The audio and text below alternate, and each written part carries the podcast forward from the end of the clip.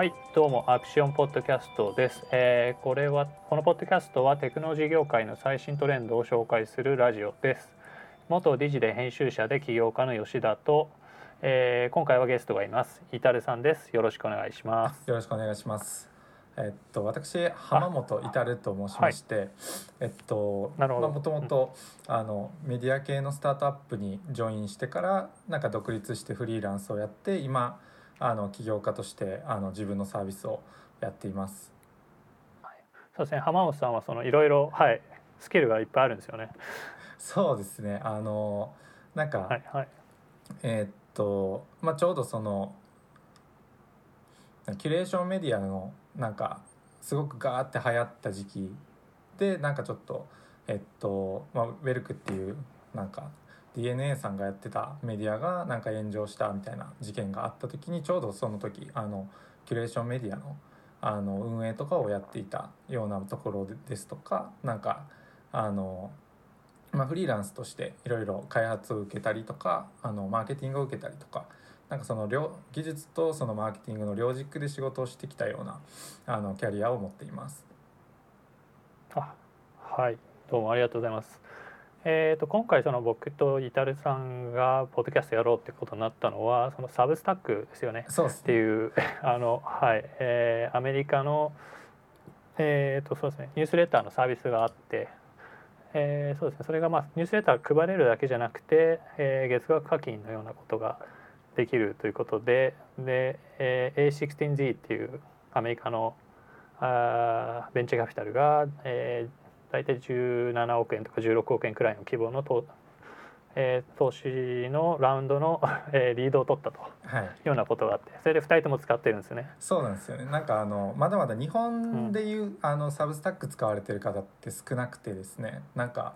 結構ツイッターでサブスタックでこう日本国内使ってる人いないかなってこう検索してるとあのまあ、レイヤー X さん、うんうん、あのブロックチェーン系のレイヤー X さんのはいはい、あの公式のニュースレターとあのあ、ね、まあ、ちょうどその吉田さんが抱えているあのニュースレター あの発見したので。全然ないですね。はい、なるほどそういう経緯でちょっと石田さんとつながらせてもらってっていう。うんうん、いう感じかなと思っていて、はい、でちょうど多分2人とも同じようなことに興味があって、はい。えー、それがまあアテンションエコノミーですか、はい、日本語で言うと注意経済なんですけど、はい、えー、そう簡単にちょっと経緯があるとその2008年とか2007年かに iPhone が出てきて、まあ、スマートフォンが、えー、人口に感謝したと。はい、でそのいろんなえー、可処分時間のあらゆるところまでメディア接触を挟み込むような、まあ、主にデジタルメディアですね、はい、接触を挟み込むようになってきていてその時間を、まあ、の取り合いの大戦争が起きているんですけど、まあ、それのそれがねちょっと長期間にわたって、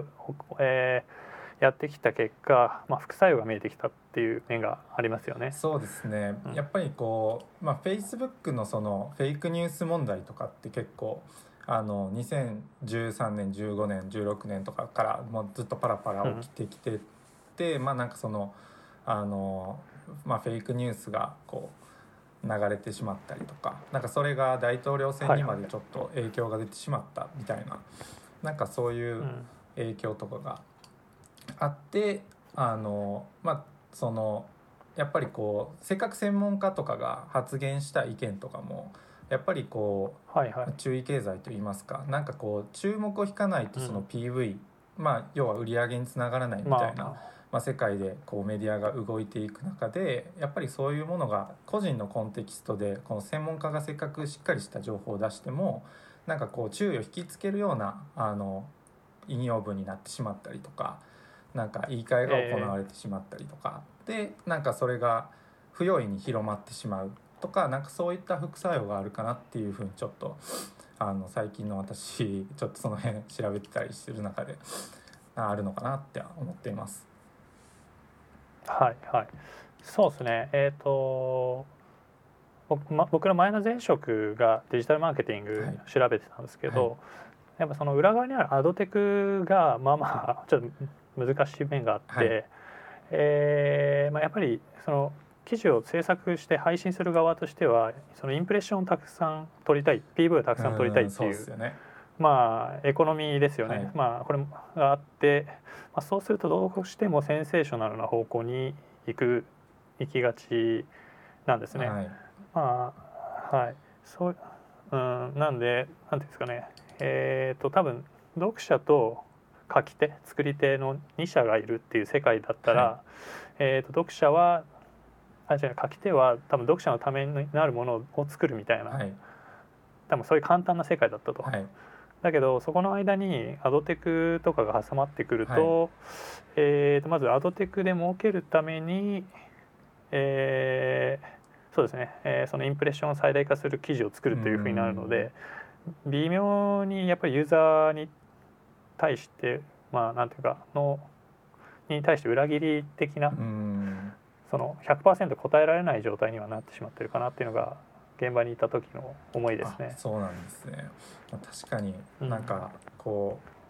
う、まあ、個人のその投稿系の記事投稿系のそのメディアさんとかまあ見てるとやっぱりこう、はいはい。なんか質っていうよりもなんか文字数は、読みやすいようにこう少なめの方がいいですよとかタイトルはすごいのつけましょうとかなんか、はいはい、なんかこうサムネイルは引き付けれるような魅力的な画像にしましょうとか、うんうん、なんか、はい、あの記事の質というよりもこの投稿頻度であるとかその注意を引きつけるためのこう、はい。はい、あのなんだろう投稿メディアさんからのこう導入というかなんか、うん、その書き手に対してそういうこう動線を作っているというか。なんかそういうのが、はい、もあったりしますよね、はい、個人のあの発信っていう意味でも。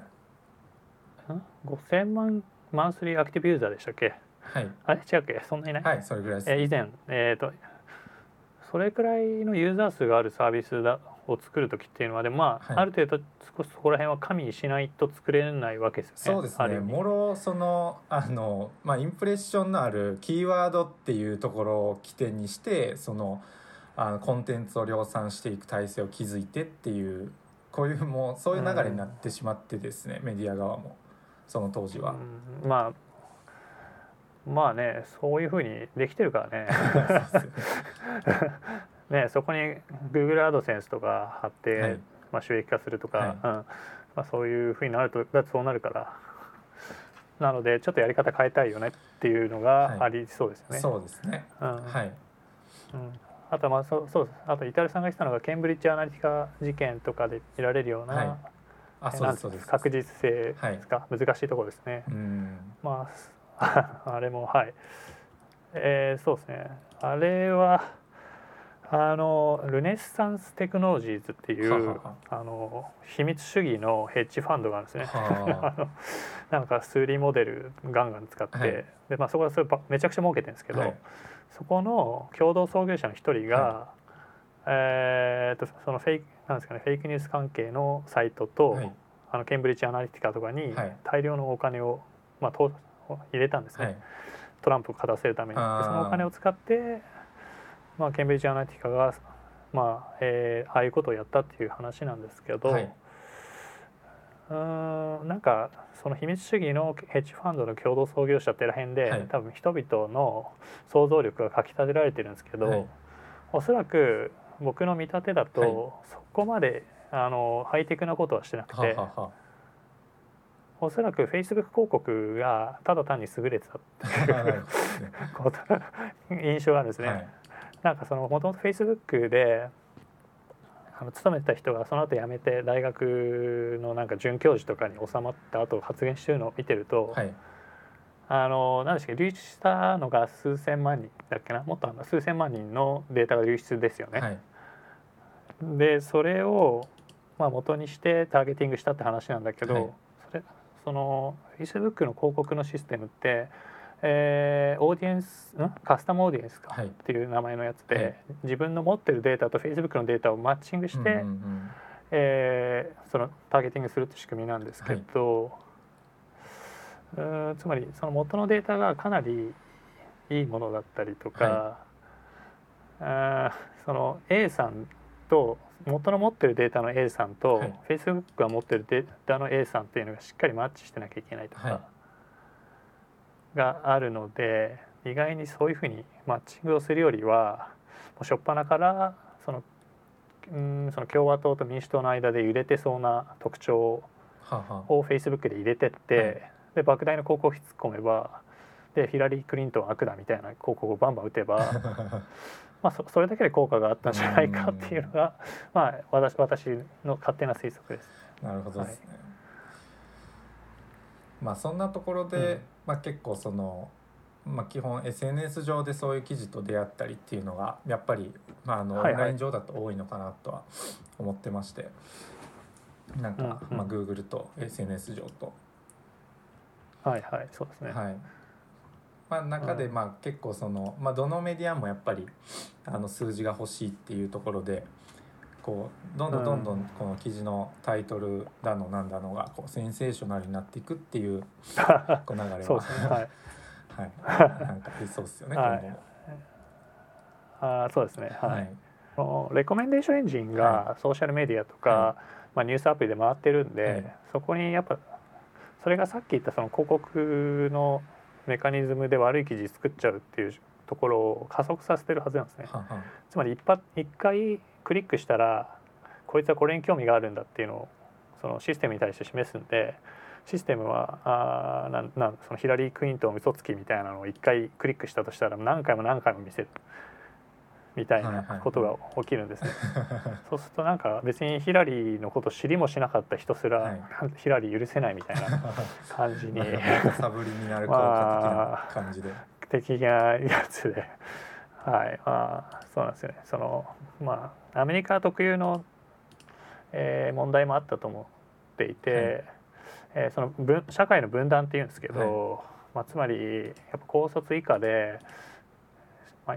いい仕事に就けないって人がまあ増えある程度増えているし、はい、その人たちの年収の伸びってこの十数年20年とか止まってるんですよ。そうなんですか。もう。そう。だから富裕層だけ、まあ、ある程度増えてって、うんうん、そういう人たちはなんか割を食ってるのでで教育の水準も落ちてきてるからそういう、えー、今言った今のあの話したのフィルターバブルの仕組みだったんですけど、はい、そのフィルターバブルの中に入ったりするともう考え変わっちゃうみたいないう背景もあったのかなみたいな。はいまあ、イタルさんの記事にも似たようなことが書いてあったと思うんで僕が勝手に喋ってる感じです。あのどどんどん喋ってください。すみません。はい、なんかそうですね。はい。私は結構その、まあサブスタックとかがすごい米国で流行りだした時、うん、まあアンドリーセンホルツさんがまあこう投資された時のプレスがやっぱドカーンとこう世界中にサブスタックが知れ渡った時かなと思うんですけど、まあ、なんかその辺りからすごく興味があってですね、なんか、まあ、個人のこう収益化っていうところをなんかあの、まあ、個人として なんかリサーチをしてまして、はい、なんかなるほどそうですね。なんかそういうところで、まあ、気になって吉田さんにこう質問したりとか なんかさせてもらったり、はい、はい、してたんです、はい、なるほど。はいはい。そうですね。なるほど。そうあのつまりちょっと解釈すると多分ニューヨーク・タイムズとかでもう同じサブスクだけど、はい、それはね会社でやっていて、っていう仕組みですよね、ニューヨーク・タイムズは430万デジタルサブスクライブを見て、まあ、大成功してるけど、まあ、その個人がサブスクをやる時いうのはどうかっていう話で、はい、こっちもあのある程度の規模は見込めるかなと思うんですね。うん。はい、えー、ただ多分おそらくそのニッチな人、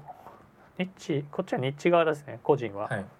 その多分サブスクタスタックであの一番受けてるのがシノシズムかな、確かその中国に関するはい、えー、そのニュースレターで、もう課金型で 10, 10ドルくらい取ってるんですけど、はい、だそうそうですねアメリカにいて中国について詳しく知りたいし、はい、なんかまあ彼らはそのニュースレターのコメント欄とかですげえ話し合ってたりしてて、まあそそういう、まあ、ある程度小さいコミュニティを作りたいっていう人たちを束に、まあ、スタックですよね。サブスタックスタックにできる可能性もなきにしもあらずだと思いますね。なんかニッチなネタはなんかニュースレターとかすごく相性がいいですよね。なんか。面白いですね、はい、はい、なんか例えばその音楽業界とかもなんか私すごく個人的に好きで、うん、なんかすごくそっち系のサービス作ったこともありますし、はいはい、なんかあのリサーチもしたりとかあるんですけど、えー、なんか音楽業界も、はいはい、あの例えば作曲の仕方とかなんかそういうあの作曲ツールの使い方講座みたいなのをなんかニュースレターでやられてる人とか、なんか音楽業界でも結構ニュースレターがなんか流行ってたりしますね。ああそうなんですね、はい、だから結構こうなんかバーティカル的にこうカテゴリーいろいろ多分あって、なんかその中でその企業がぶっ込むほどは市場規模はないけどなんか個人としては十分なぐらいの市場がパラパラ多分あって、なんかそれをあの、まあ、サブスタックはそのそれぞれのカテゴリーを制覇しようとしていくのかなっていう感じはあります、ね、そのはい。えーと、多分サブスクっていう課金方法が、そういうニッチをやりやすくしているのは間違いなくて、うん、その YouTuber やるとしたら、一定のヒットを出すまでは収入がねそんなにでかくないですよね。はいそので、えー、なんですかね1回で数十万再生とか超えたくらいから広告収入がバーンと跳ね上がってくるようなあの仕組みになっていてだからそこまでいかないもっとニッチなこと話してる人はちょっと辛いですね。そうですよね、うんうん、なんでまあそれは多分サブスクでやった方がいい。はい、で間違いないです。はい。うん、ただなんかそのサブスクリプションっていうモデルとなんかもう既存のその、うんえーと、広告モデルでマネタイズされてるようななんかこうプラットフォームですね。なんか YouTube であるとか、はいはい、その Twitter や Instagram っていううん、こうメディアとの相性が、まあそんなに良くないのかなっていうふうにあのあそうですね。はい、思ってたりします、ね、はい、そう思いますよ、はい。まあ、まず多分そのユーザーの行動がすでにそのフリーで使うってことを前提に作られているので、うん、えー、YouTube も、えー、YouTube レッドとかで、はい、とかあのバックグラウンドで、はい、あなんですかねミュージックアップとして動くやつとかあるじゃないですか。はい。あああれ入れてるけど多分全然ユーザー数増えてない印象。でやっぱりそうなんですよね、まあ、分かんない。いっぱいいたりして、ね、分かんないですけどだからそのもともとそういうふうに、えー、広告モデルで動いてるところでユーザーを再教育し直すっていうのはかなり難しいんですね、うん、サブスクは1人当たりいくらっていうのが続いてくるので、はい、つまりそのサブスクライバーの伸びと売上の伸びがこうくっついてくるじゃないですか。はい。うんうん、でもやっぱ広告モデルだとサブスクライバーの伸びとこ、えー、売上の伸びが一定じゃないですよね。うん、ずっとは下を張っていっていきなり爆発してくるんで、はい、まあはい。まあ、同じこと繰り返しますけど、はい、うんうん、はい、なんか日本だと結構その、まあ、サブスタックってこうニュースレターのサービスあの個人がニュースレターを作れる、はい、そういうメディアを持てるっていうサービスなんですけど、うん、あの日本だとニュースレターってあんまり聞かないですよねまだ。そうですね、はい、はい、聞かないです。なんかあの私結構毎日ニュースレターってカタカナであの、ツイッターに検索かけたりしてるんですけど、まあ、やっぱりこう、はいはい、他の単語と違ってこう1日に私が全然見れちゃうぐらいの件数でしかニュースレターってつぶやかれてないんですよね。はい、はい、なんでなんかこう、ね、結構海外だと2015年ぐらいからバカバカこう有名なニュースレターメディアって出てきてますけどあの、うん、なんか日本だとニュースレターってどうなんですかね？今後流行ったりとかなんか。ああえーと、多分そのめまずメルマガっていう市場があって、はいね、まあ、ほぼってか一緒じゃないですか。はい、で、ね、そのメルマガを、はい、課金課金？課金できるような、えー、サービスもありますよね。なんかマグマグだったら忘れちゃいましたけど、はい、なんかあって、はい、一応サブスタックもどきはすでにあるとい。えばあるし、特にあの金融とか株株かな？株関連では、まあまあもうあるんですよね。うんうんうんそのもう課金も成功してるようなものもあるし、はい、ちょっと情報商材の匂いがするような。そうですね。なんかメルマガって聞くとちょっとなんか、ね、そはい、そっち側なんですけど。そういうイメージがあります、ね、そそこら辺は小小さく反映してると思いますよ、うん、悪くない感じで。ありますね。まああとはそうですね。だからそのジャパニーズミディアムみたいなサービスがあって、はい、そこでも課金を個人ができると思うんですけど、はい、できますね。えー、できますよね、うん、あそこら辺とかもまあ似たような需要をしめ、ね、取り込んではいるわけですよね。うん、なんか大体、はい、そのメルマガを展開しながら、まあ、別にノートだねノートはい。ノートで課金してますっていう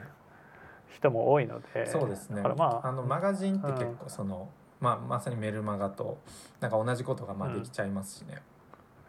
なんでまあはい市場がないわけではないかなと思いますけど。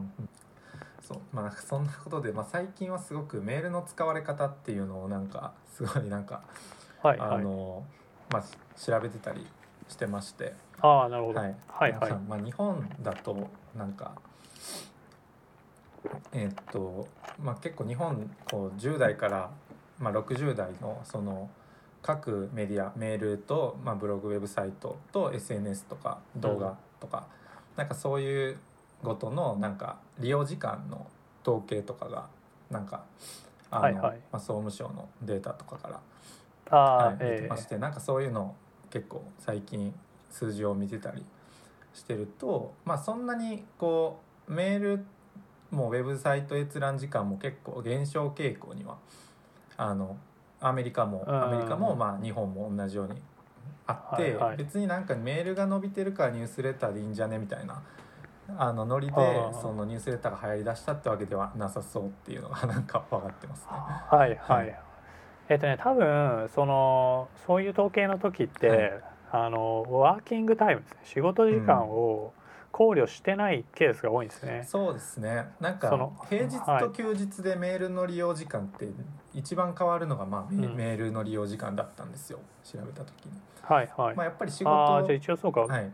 仕事時間のメール利用時間もちゃんとかく加えちゃんと数えれてるわけですね。それは一応はい。まあ平日とへあの休日っていうわけですけど単純な。わけでそういうふうに出てるから。なるほどね。まあただ多分メールチェッそうただそのニュースレターで強いのはやっぱビジネスサイドの人を攻めるときにいいんですね。まあ確かにそうですね。だから、うん、やっぱそうなんですよね。だからそうするとやっぱ年齢層もちょっと上がるし、でこの人たちのメールチェックの、えー、習慣っていうのはなくすわけにいかないじゃないですか。はい、でそこその一環の中でえー、となんかいくつかのメ、えー、ニュースレターを読んで勉強してるっていうのがあるしあの、うん、実際あのやっぱりそういう人まあまあたくさんいる印象ですね。うんうんうん、あのはい、今なんか世界で有名なニュースレターメディアってこうなんか、はいはい、あのいくつかあると思うんですけど「ザ・スキム」とか「ザ・ハッスル」とか、うん「モーニング・ブリュー」とか、はいはい、なんか結構、まあ、何十万何百万ってこうあのユーザーがそのサブスクライブしてるようなサービスっていくつかありますけど、まあ、いずれもこうビジネス系のあのニュースレターですもんね。まあそうですね。はい、うん。でまあ一番多分多いのはあのニューヨーク・タイムズがやってるなんか、はい、いくつかのブランドが多分一番多くてでもやっぱりそうですね。その仕事を絡んでいたりとか報道報道について知りたいケースが多いので、はい、そういうところが多いです。で、その B2B マーケティングだと、はい、そのニュースレターとかメルマガ使ってあのマーケティングするっていうのはもう、えー、なんですかね常套手段ですね、当たり前でそれそれこそメールマーケティング用のソフトウェアとかがあってそれをアドビとかセールスフォースとかがあの大企業にすごい高値で 売りして、あの普通の値段で、えー、まあ使わ使わせているというような状況もあるくらいですね。そうなんですね。まあ当たり前なんですね。はい。でただまあ近年はそのプライベートな時間にもどうやら侵食してる臭いというのが、一応その、はい、メルマガじゃないニュースレターの成功の、まあ、理由だって言われてたんですけどね。まあはい、なるほどですね。なんか結構、まあ、私の年代の人とかってなんか、まあ、ビジネス系のメールってやっぱ会社のメールアドレスがあるじゃないですか。はいなんか結構、まあ、会社員の方って。そうですね、はい、なんか会社のドメインのメールアドレスを持ってて、まあ、そっちは完全にこう取引先とのやり取りとか、まあ、コミュニケーション用で、まあ、使われてると思うんですけど、はいはい、なんか結構プライベートのメールボックスって、はいはい、なんか結構あんまみんな整理してないようなイメージがすごく強いですね。あしてないですよね、はい。なんか私の友達とか結構このあの、まあ、iPhone とかでメールのサービスのアイコンにこう通知数とかなんか赤ポチつくじゃないですか。なんかバッジがつくじゃないですか、はいはい、なんかあれがもうなんか限界、限界値を示してるみたいな、友達結構多かったりしますね、はい、そうですね僕もプライベートアカウントは、はいあほぼあの認証用っすね。そうですよね。なんかサービス料金が必要だからっていう。認証メールが来てみたいな感じで。あとはそうです。検索で掘り当てる感じにはなってますね。なんかそれをこうちゃんとアーカイブとかしてなんかメールを、なんかメールのインボックスをこう綺麗に保つみたいな文化が多分あんまりないのかなっていうふうになんか思ってて、ね、まあそこで結構ニュースレターメディアからこうメールを受け取るってなってもなんかこう、はいはい、心地いいのかどうかちょっとまだ分かってないですね私は。特定の強いインテントですか？意図に絡んでるとよくて、はい、ね、仕事上必要っていうのがやっぱ一番強くて、はい、もう絶対に開封するし見るし、はい、っていうところだと思うので。うん。はい。なんかそうですね。まあアメリカのそのニューヨーク・タイムズとかだと多分何飯とか外食とか、クッキングとか、はい、そのはい、芸術とかのニュースレターもまあまあそこそこの人数はいるみたいな。へえそうなんですね。うんなんかやりようあると思いますけどね。っていうちょっと日本だとどうなのかなっていうのを最近ちょっと疑問に思いつつあの調べてたりなんかしてますね。うん、あはい、はい、いや多分そのやっぱりそのサブスタックのみたいなのを例えば日本で作りたいと思った時に壁なのはやっぱり日本語圏で、ね、働いてる人が7,000万6,000万くらいじゃないですか。はい。はいその人たちで、えー、収益化つまり黒字になるようなビジネスに育つかっていうのはすごい、そうですね。はい。壁を感じますと。すね、サブスタックは、はい、はいはい。決済その決済代行を使ってるんですね。ストライプって会社かな、うん、確か。はいそれでそこが多分5%くらいでそれにプラス5%乗せて10%を、えー、会員さんのサブスクに載せるんだけど、はい、だから1,000円のサブスクでで全部合わせてきて10万くらい、うん、10万人の会員数がいるとすると、はい、それででサブ、えー、ジャパニーズサブスタックの取り分が5%だとすると、はい、えー、といくらかな？50円かける10万まあ500万円くらいか、はい、月次で。まあおそらくこのビジネスは作るのに従業員数あんまりいらない感じはあるので、はい、まあ多分その34人で回してれば500ね月500万入ってくれば全然黒いですけど、はい、まあビッグビジネスにはならなそうやなみたいな 所感を思われてうん、だからまあその、はい、巨大ないろんなビジネス抱えてる会社がその一つとして持ってるとかっていうのがありそうなゴールだし、はい、まあなんかサブスタックもそういうゴールなんじゃないかなと思いますね。どっかに buy、えー、 sell out すると。うん、はい。なるほどですね。なんかサブスタックの結構なんだろううまくやってるとか面白いなっていうところで言うとなんか、うん、まあ、やっぱりそのサブスタックは各々がこうサブスクリプションモデルでこうビジネスできるっていうのを、まあ、提供するプラットフォームですけど、はい、やっぱりサブスクリプションを個人がやる以上、はい、なんか個人個人がやっぱサブスクリプションモデルをうまくやるためのこうなんか機能を取り揃えられてるっていうのがいいなって思ってまして、ね、なんかサブスクリプションモデルってやっぱこう結局えこの個人個人の LTV をどこまで伸ばせるかというところと、はい、まあ、新規獲得のところとなんか LTV に紐づいてなんか、まあ、ちゃん、うん、その離脱、はい。まあ、メールの契約解除をどれだけ低くできるかっていう、まあ、ところがあると思うんですけど、うん、なんかサブスタックってこう、はいはい、単にこうニュースレターを送るっていう送りつけるっていうだけじゃなくてなんかスレッドっていう機能あるじゃないですか。あはいはい、はい、なんかあのまああの日本的に言うとこうスレを立てれるっていうなんか、まあ、機能があって、まあ、そこで結構そのあのなんだろう、まあ、ファンとの交流場の場になったりとかなんかコミュニケーションの場になったりとか、うん、質問の場になったりとかっていうのは結構その成功事例で割とあるなっていうふうになんか見てまして、はい。はい、なんかまあそれが結構、えまあなんかその個人個人のクリエイターさんがなんかこうチャンを下げていく施策にこう使えるっていうまあ、判断のもとそういう機能があるのかなとか思ったりしてます。あのそうアメリカに The アスレティックアスレティックっていうスポーツのサブスクメディアみたいなのがあるんですね、はい、あるんですけど、はい、それもそのやっぱり記者がいて、はい、その記者との Q&A タイムみたいなのがあるんですね。で記者はその2時間前くらいに、あのシャキール・オニールとかあその有名なバスケ選手をインタビューしていって、でもう今もうインタビューしまくって、全部情報が入ってるから何でも聞いてくれみたいな。でそれでなんかすごいスレッドがバーまああそうですねフォーラムみたいなのがバーッとつないでって、はい、えー、なんか500コメントがつくみたいな機能がついたりするんですね。なんで何ていうんですかね。なんかそのすごい狭いくて熱いコミュニティを作る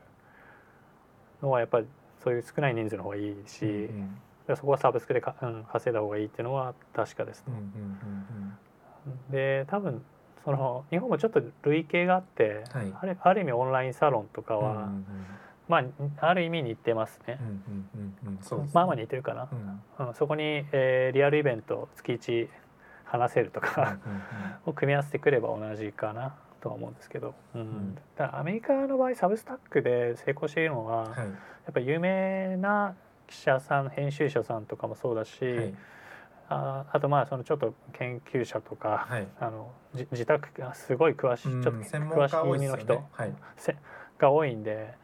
でそれでそのねその狭いことに興味がある数十人でワンワンやるみたいなケースが多い印象ですね。確かにそうですね。結構なんか、まあ、サブスタックランキングページありますけど、うん、まあ、それ眺めてるとやっぱこう、はい。はい、なんか専門家の方とか多いですよね、うん、なんか歴史学者さんとか、ね、例えば。はい。なんかそのえっとまあ私自身、まあ、結構とりあえず新しいサービスあったら割と触るタイプではあるんですけど、はいはい、はい、例えばなんかミディアムが海外で流行ってるらしいってなった時はやっぱメディアムで記事書きましたし、えー、なんか、はいはい、あの、ね、もちろんノートも使ってますしあの、まあ、サブスタック一回書いてみようって感じで始めましたし。なんか、はいはい、そこのまあ書き手としてのこう体験の違いとして、なんかまあ私はいずれにせよその、はいはい、なんだろうお金を稼ぐためにこうやなんか本気でやってみたってこう経験はないんですけどなんか全部その無料で読めるようにしか使えてないんですけど、はいはい、なんかこう体験の違いとしてなんかあのまあえっとまあミディアムにしてもこうなんだろうツイッターとかその SNS にしてもなんかフォローっていう概念あるじゃないですか。はい、はい、なんか人にポチッと押してフォローするっていう。なんかフォロワーに向けて基本書くようなイメージだと思うんですけど、はいはい、なんかフォローっていう概念がまあちょっと軽すぎてですねなんか別にフォローされてるからといってその人が絶対見るわけじゃないじゃないですか結構。まあそうですね。なんか結構緩やかな概念だなと思いますし、はい、なんかそのフォローっていう機能が自分のプロモーションのために使われ始めてたりするじゃないですか結構。なんかオートフォローしに行くツールが売られてたりとか。なんかそういうのインスタグラムとかでもよくあると思うんですけどなんか、はいまあ、なのでなんかフォローをまあフォロワーに対してこう書くっていうよりもやっぱりこうメールアドレスを登録してくれたっていう人に向けて書くサブスタックの、まあ、体験というか、っていうのはなんかこう書くときにやっぱこう緊張感が違うですよね。なんか個人的に。違うと思います。はい。はい、本当にそうだったね。なんかやっぱこう投稿ポチッとする前にやっぱ誤字とかがないかどうかやっぱ自分で何回か見直したりとか、なんか、はいはいはいなんかやりますよ。フランクなメディアと違ってはなんかそういうのあるなっていうのはありますね。だし、そのなんですかね。基本的にそれ以外の人は見ないっていうことも前提化されてるんで、うん、そうですね。だからかなりね密なコミュニケーションになりますよね。なんかこうニッチを狙うというか、はい、こうシャープでなんか良質な記事を書くっていうのにはやっぱなんかサブスクライブしてくれてる人に向けてっていうこうはいはいなんかモチベーションが強いようなメディア形態って結構いいかもしれないですね。うん、うん、そういいんじゃないですかね。なんか別にメールアドレスある必要はないんで、うん、なんというかそういうガチッとしたソーシャルメディアみたいなのあってもいいかもしれない。うんだしまあ一部の人のツイッターの使い方とかはそうですよねもうマジで。そうですね特定の、はい、議論に対してその狭いネットワークを作っていて、はい、っていう感じでもうあまり外部は関係ないみたいな。でたまにねなんか外部との戦争が起きるとか まあたまにだそういう構造はあるかなと思いますけど。確かに、うん、私の中で気になってるのは、はい、なんかあのニュースレターメディアがまあ今後その国内外問わずすごい流行ったとして、はい、なんか良質なメディアもたくさん立ち上がったとした時になんか1メディアあたりやっぱり500円から1,500円ぐらい取るじゃないですか月に。えええなんかでもどうしてもこう なんだろう。こうメディアに対して払えるお金ってまあその市場を広げようぜってことなんだとは思うんですけどなんかやっぱ、はいはい、日本有料記事同時購読ぐらいがなんか限界じゃないですか。なんかイメージ。えどういうことですか？えっ、ー、と。なんか有料購読を1人当たりできるのって1本か2本ぐらいじゃないですか？っていう。なんか。あえっ、ー、とえその月に作れる本数がとかそういう話？あえっと読者としてですね。なんかあのあなるほど、ね、1本1500円のものを2本登録したら月3000円かかるじゃないですか、そうですね。ちょなんか1本2本 ,2 本くらいですね、うん、確かに。まあ結構そういうのにお金払う人でもなんか 2本ぐらいじゃないかって思ってまして私はそうねメルマガに30004000使ってるってなってくるとなんか変な気がしてきちゃう気がするよね。ね なんかなんかそれは心心理があると思いますよ。はい、なんか、うん、うん、なんかそこが結構天井な気もしてますね。うん、個人的には。そうですね。はいはい。ってなるとやっぱ無料記事のクオリティをどんどんみんな上げようっていう風なこう流れにもなると思うんですよ。こうできるだけこう有料に、はいはい、有料化させるにはやっぱり広く無料ユーザーを抱えている状態を作る必要があるっていう。流れになっちゃうと、まあまあ、やっぱり今のなんか中国経済と同じ流れになってしまうんじゃないかってちょっと考えてますね。あまあまずじゃそのアテンションエコノミーの定義から言うとはい、えーと、おそらくまあメールはある程度工数があるじゃないですか、はい、開いてみるまで。はい、なんでまああまり奪いたくてもそんなに時間をたくさん多分なんですかね効率よく手に入れることができないメディアなんだと思うんですね。うん、うんうん、その朝のメールチェックの時間に挟まってるけどそれでまあ1回見るっていうのが、はい、おそらくそのツイッターのワン1投稿っていうのに対しては1秒とかしか使わないけど、はい、結局メール開いて、はい、でそのメルマガの中を確認したりするとこれだけで数十秒使っていて、うんうんうん、でそこから読むって決意したらさらに長いので、はい、まあその多分類似性があるかないかっていうと、うん、ちょっとあまり僕は類似性がないとは思ってます。ニュースレターだけで、はい、そのアテンションエコノミーが、えー、分解できるかっていうとそんなことは全然ないとは思うし、そのそうですね、まあ、そのアテンションエコノミーを採用した方が、えー、まあ make sense するサービスっていうのはあって、まあ多分それ YouTube ですね、うん、とか Twitter とかはやっぱりそうなんで。だからそこに対して多分一部の人たちはそういうメルマガとかだしとかもそうだしニューヨーク・タイムズとかファイナンシャル・タイムズみたいなサブスクのニュースとかを挟んでいくとか、はい、いうことで可処分時間を多分こうやって切っていったような方向に進んでいくかなっていう感じですね。なるほど、うん、この可処分時間を切り刻む人間もそんいろんなレイヤーがいて、はい、基本的にはまずその自分が時間を無駄に分かんないです私の試験ですけど時間を無駄にしてるってことに気づいた人じゃない限りはそうしないんで、はい、まあ普通の人たちは時間を無駄にしてたとしても別にね気分が良ければそれで続くんで まあそっか。そうっすよね。そうなんですかそうなんですよね。なんでただしなんか吉田さん、えー、そのはい、はいあなんか吉田さんあそうただしそのはい。はいあどうぞ、はい、あごめんなさい話します、えー、ただしそのネットフリックスとかスポティファイ見てれば分かるように、はい、あのそのサブスクで一定のあのなんですかねポジションをかなりかなりデカめのポジションを獲得することも可能なので、はい、だからまあそのなんですかね動画を長時間視聴する人の内訳がかなりネットフリックスとかアマゾンとかで占められてるとかいう可能性はかなり大きいと思いますね。そういうふうになる人はなるんで、まあ、ならない人はねそこが YouTube とか Facebook 動画とかに Facebook Watch とかになっていくのかなとは思いますけど。はい。ですね。なんかこう、まあ、吉田さんとかだとなんか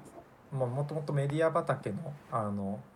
あの、はいはい、まあ、ご出身なんでなんか違うかなとは思うんですけど。なんかやっぱ人間ってこう1分あたり日本語だと500文字、まあ、400から700文字程度しか読めないじゃないですか。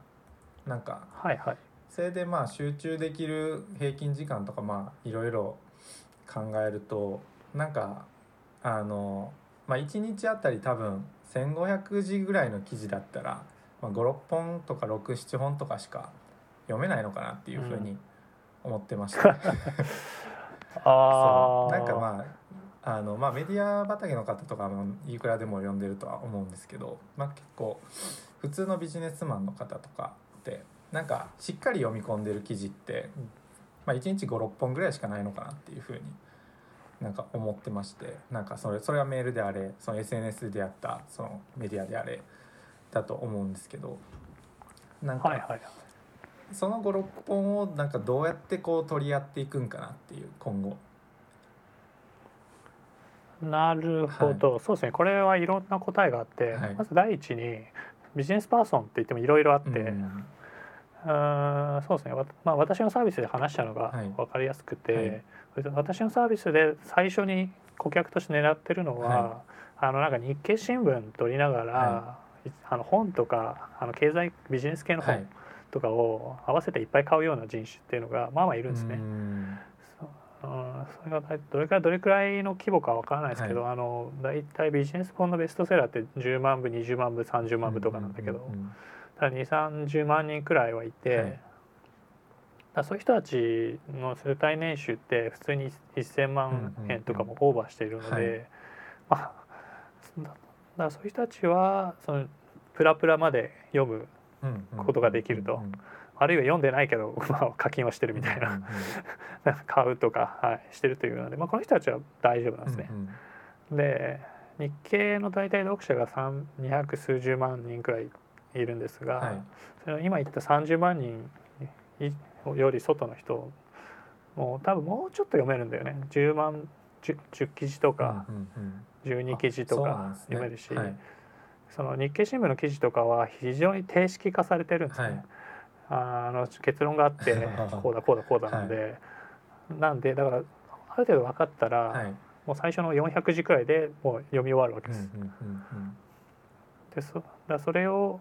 10記事くらいわって読んで「はいここ今日はこういうことがあったはいおしまい」っていうことはあるんで、はい、まあそこにプラスするチャンスはありそうな気はしますと。で多分1日1,500字を6記事くらいしか読まないビジネスパーソンは、はい、まあ 顧客になりえないとか 言っちゃいけないけど、まあ、僕のサービスでは多分ならないですね。多分序盤戦は。なるほどなるほど。序盤戦はですね。うん。ならないんでまあそこはしょうがないかな。ただ多分ハッピーなニュースがあって、はい、その人が読む字の活字の数はあのか増えてる一方なんですよね。はい、あのそのスマートフォンでガンガンスクロールできるようになったので1日に処理してる活字数っていうのは、えー、その数十年2 3 0年前の人の、まあ、倍以上くらいあるらしい そうですか。それちょっと意外です。私の中で。そうなの、はい。うん、だまあただちょっと好みが変わってきてて、はい、ブログ記事っぽいものを好きな人が方が多いでしょ。あなるほど。その、はい、ガチッと書かれたのをじわーっと読んで でそれで6,000字のてか僕のサイトの記事大体そんな感じなんだけど、はい、それはあの少数派ですわ。普通の人はなんかもっと話し言葉に近いような感じで語られてるのをガンガンスクロールして、うん、そうですそうです。それをガンガンスクロールしてってだからまあ途中定型句がいっぱい入ってくからさ定型句なんか読まなくていいから、はい、飛ばしてってっていう感じで多分消費してると見てますね。だからまあやり方次第かなと思います、ね、はい。ああとまあごめんなさい付け加えちゃうんですけど、はい、あのこれこそポッドキャストとかチャンスがあると思います。はい、あその日本人のビジネスパーソンの多くは、はい、あの満員電車の中に入ってるんでおそらく音声でえー、処理した方が効率がいいのは確かじゃないですか。その体がぎゅうぎゅうだから。はい。はい、で音声で聞く場合はあの多分活字より認知の目とかねそういう認知の使い方として、はい、知覚の使い方として効率的でかなり大量の情報を入れられるんですね。うん、これがかなり良さそうと。あとな分かんないけど人間はこの数,、まあ、数10年くらいで動画へのあの脳みその多分対応が行われてきて、はい、動画はいくらでも見れるんだよね。なんか分かんないけど。そうなんです。それはでも分かりますよね。あのはい。そのそのコードかなんかの資料とかを見ても多分それらしき、えー、数字があったりとか、はい、あと業界の調査してるような会社があって、はい、まあなんか、はい。まあ、あるんですけど何社があって、はい、そういう資料を見てもこの動画の時間はやっぱ膨れ上がってきてるんですね。その動画に対して広告を当ててることによって儲かってる金もあの電通の資料とか見ると、まあ、膨れ上がってるんですね。爆発的に上がってきてるしまあ YouTube の各国そのトラフィックとかもまあどの国でも大体膨れ上がってきてると、まあ、特に最近コロナが絡んでさらに膨れ上がってるっていうのがあって、はい、なんでまあ活字も大事だしポッドキャスト使えばいっぱい入るしあと動画にすればもっとたくさん入る。なんか アテアテアテンションアテンションエコノミーの話になってきましたけど。はい、はい、まあなんかそうですね、はい、なんかなんかあのポッドキャストは確かに私も結構聞いてますね。なんか料理中とか。はい。なんか結構、はい、結構聞いてますねでなんかあと最近なんかまあこれ個人的な変化なんでなんかこのポッドキャストに有益かどうかわかんないですけどなんかあ,、はいはい、あのなんか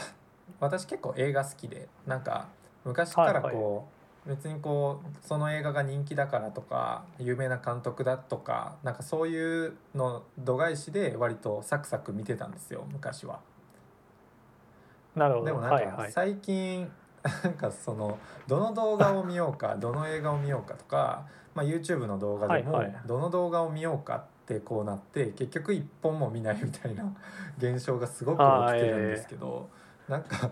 それってなんか理由があったりするんですかね？なんか同年代で割とそういう人パラパラいるんですけど。えごめんなさい。ちょっともう少し分かりやすくしてほしいえみみなんか見たいけど、はい、選択肢が多いんでどれにしようか。そうなんですよ。ネットフリックスとか YouTube を、まあ、開いては見て よしドラマ見るぞ。よし映画見るぞ、はい、よし動画見るぞっていう感じで開いて、はいはい、あの、タイトルをパラパラ見てもちろん知らないタイトルもあれば知ってるタイトルも出てくるじゃないですか。で、はいはい、あちょっと面白いかもって思うものもいろいろ出てくるんですけど結局こう選択できずにアプリをそっと閉じてしまうみたいなそういうことがすごく増えましたね。ね。なんか私今27なんですけど。はいはい。はい。あでもなんとなくわかりますね、はい、それは。うんおそらくその大多数の人は、はい、そまああの先一番最初らへんに話した通り、はい、レコメンデーションエンジンで提示されているものに、はい、まあ、普通に食いつくんです、ね、はい、うん、ででそれでぐるぐる主張してるっていうのが少し問題になってるくらいなんで、まあ、大多数の人はむしろもう自分でも選ぶ気がないくらいの状態までいってる。んです、うん、ただそうですね。そのその人間の関心ってすごい流動的なんですよね、まあそうじゃないですか、うん、明日違うこと興味あるじゃないですか。うん、でそのレコメンデーションエンジンの仕組みは、はい、つまり昨日までのイタルさんの関心に対しては、はい、まあまあ鼻が利くんだけど、はい、今日のイタルさんの関心には分かんないです。そうですね、うん、なんでいいものが推薦できてない可能性は高いですね、なるほど、うん、多分そういうことなんじゃないですかね。うん、分かんないですまあ国やり答え見つけてみましょうはい。ええええ。なんかまたあのまあ結構アテンションエコノミーのことザーって調べていっててなんか最近はなんかこう、はいはい、なんだろう、ははあの逆にこう SNS 疲れとかそのなんだろうレコメンデーション疲れというかなんかはまあ、なんかそういう疲れた人のための何かみたいなのが出てくるんじゃないかなっていうなんかそっち方面にも興味出てきてますね。はいはい。まあ多分あるかなと思いますね。はい、ごめんなさい。ちょっと話変わっちゃうかもしれないけど、はい、まず多分その何を見るべきかとか、はい、どう時間を使うべきかに対して、多分人間一人での意思決定では多分足りないので、多分外部的なその AI ですね、みたいなのを多分作ろうみたいな昔チャットボットとかで一回試したりとかしてたんですけどおそらくまたラウンド2が始まると思ってますね。はい、あのなんだっけ音声認識なあの Google なんだっけ あのアレクサとか、はい、ああいうのでね喋りかけて答えが来るみたいな、はい、っていうのもそれも多分長期的にはそういうところを見てやってるので、はい、まずまず多分そういう、えー、なんですかね人間の助け方というか情報の海に溺れてる人間の助け方があるのが1位だと思うし、そうですね。その洪水の中でから出るために何かを渡そうっていうためのはいはいプロダクトはかなり必要だと思います。私がやってるプロダクトもある意味それで、まあ課金してもらって、えー、でここで見ていただければ、えー、この1日とかこの1週間とか分かります。とかだし、えーまあ、ここにはフェイクも入ってないし、はい、しっかり質の高いコンテンツで出来上がってますっていうような仕組みなんですね。まあ、現状はちょっと僕の趣味がガンガンあの出ていてそういうふうにはなってないですけど、はい、まあ、将来的なロードマップはそうなんですね。でそれを多分ちょっともう一個新時代の推薦システムですね。レコメンデーションエンジンで出そうかなっていうのはいうのが私の考えだし。でここから私のアイディア私のやってるスタートアップ以外の話だけど、はい、おそらくはそうですね。あの物理的に人を違う場所にそのあインターネットから接続されてないところに連れてくみたいなサービスとかはすごいあるかなと思っていて、はい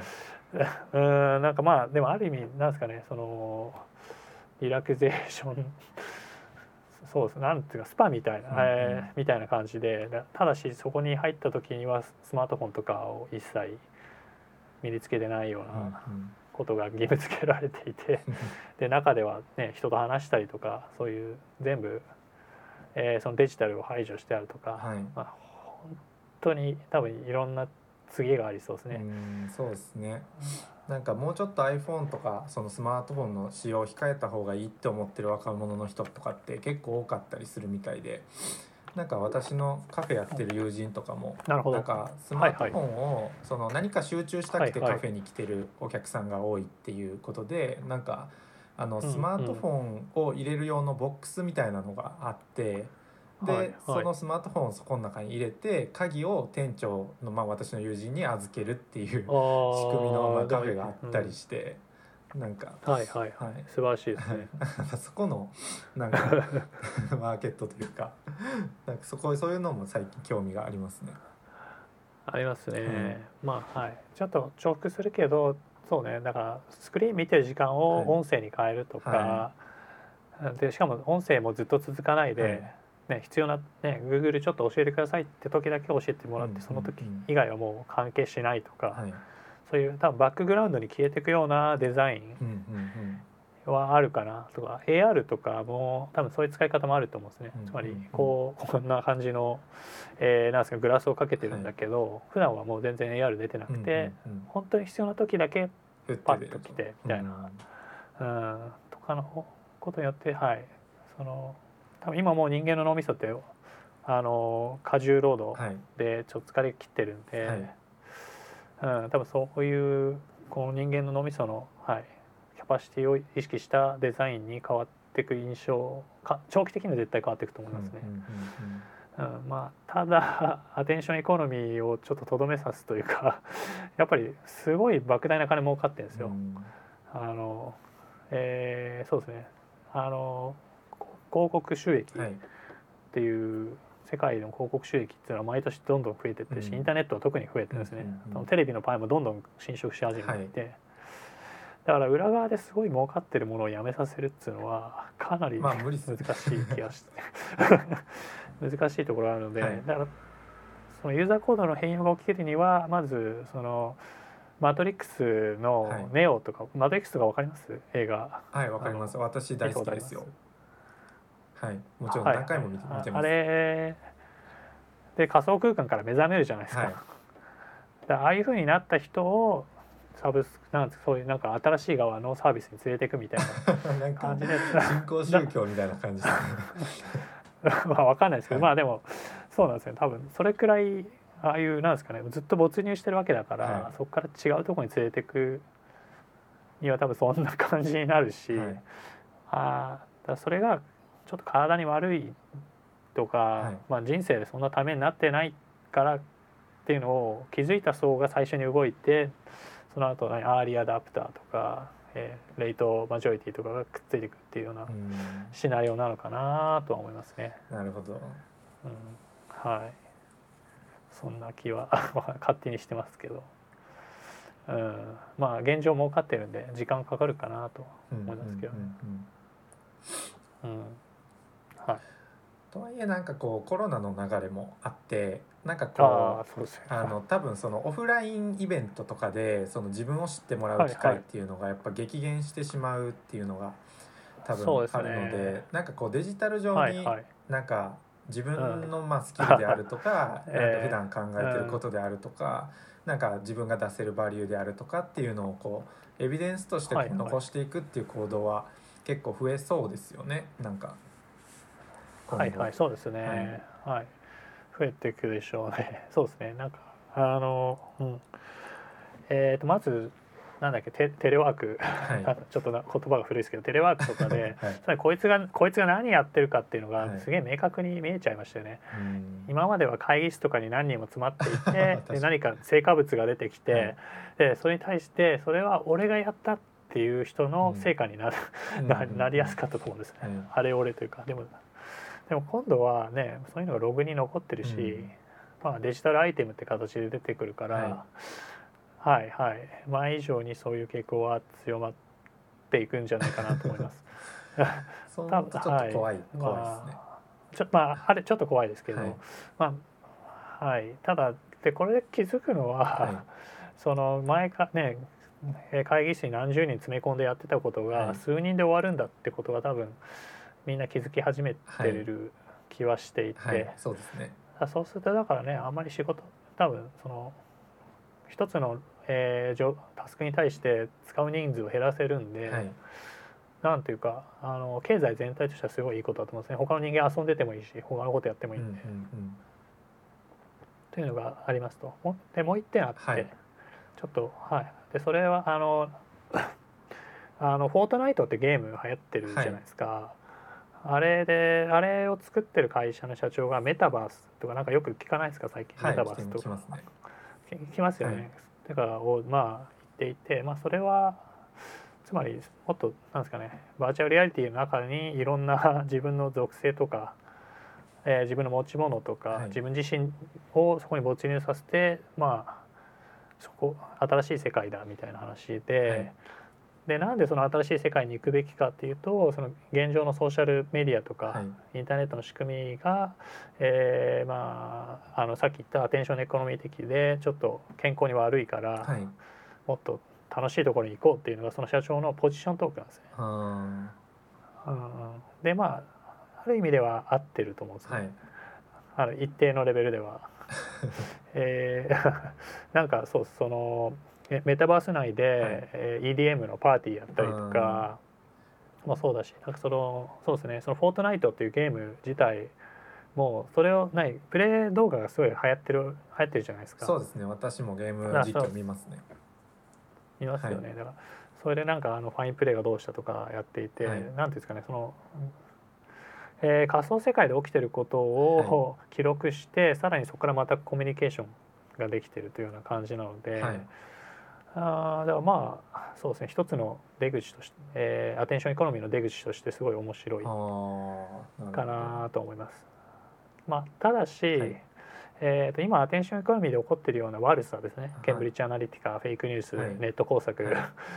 ここら辺っていうのは多分メタバースの中でも、うん、まあ起こりうるよねみたいな。うん。まあその悪い人が入ってくればねそのより濃密な仮想世界の中ではより簡単に人が騙せるような気もするので、うん、まあ将来は分からないですけど。はいちょっと話が発散しちゃったけど。はい。いい面白かったです。ええ。ー、はい。いやそうですね。うん。はいはいそうですね。まあこんな感じでそろそろまとめますかねなんか、はい、多分。はいはい。そうですね。まあまあ喋ってたと思うんで、ねはい、たただそうですね。正直まとめられる自信がなくて、はい、もう記憶も曖昧だけど、はい、まあなんかアテンションエコノミーというものがあって、はい、えー、そこただ最近はその、はい、さっきネット工作とかフェイクニュースとか、まあ、いろんな問題が見えてきて、はい、えー、次が模索されてると。その一つの中にサブスタック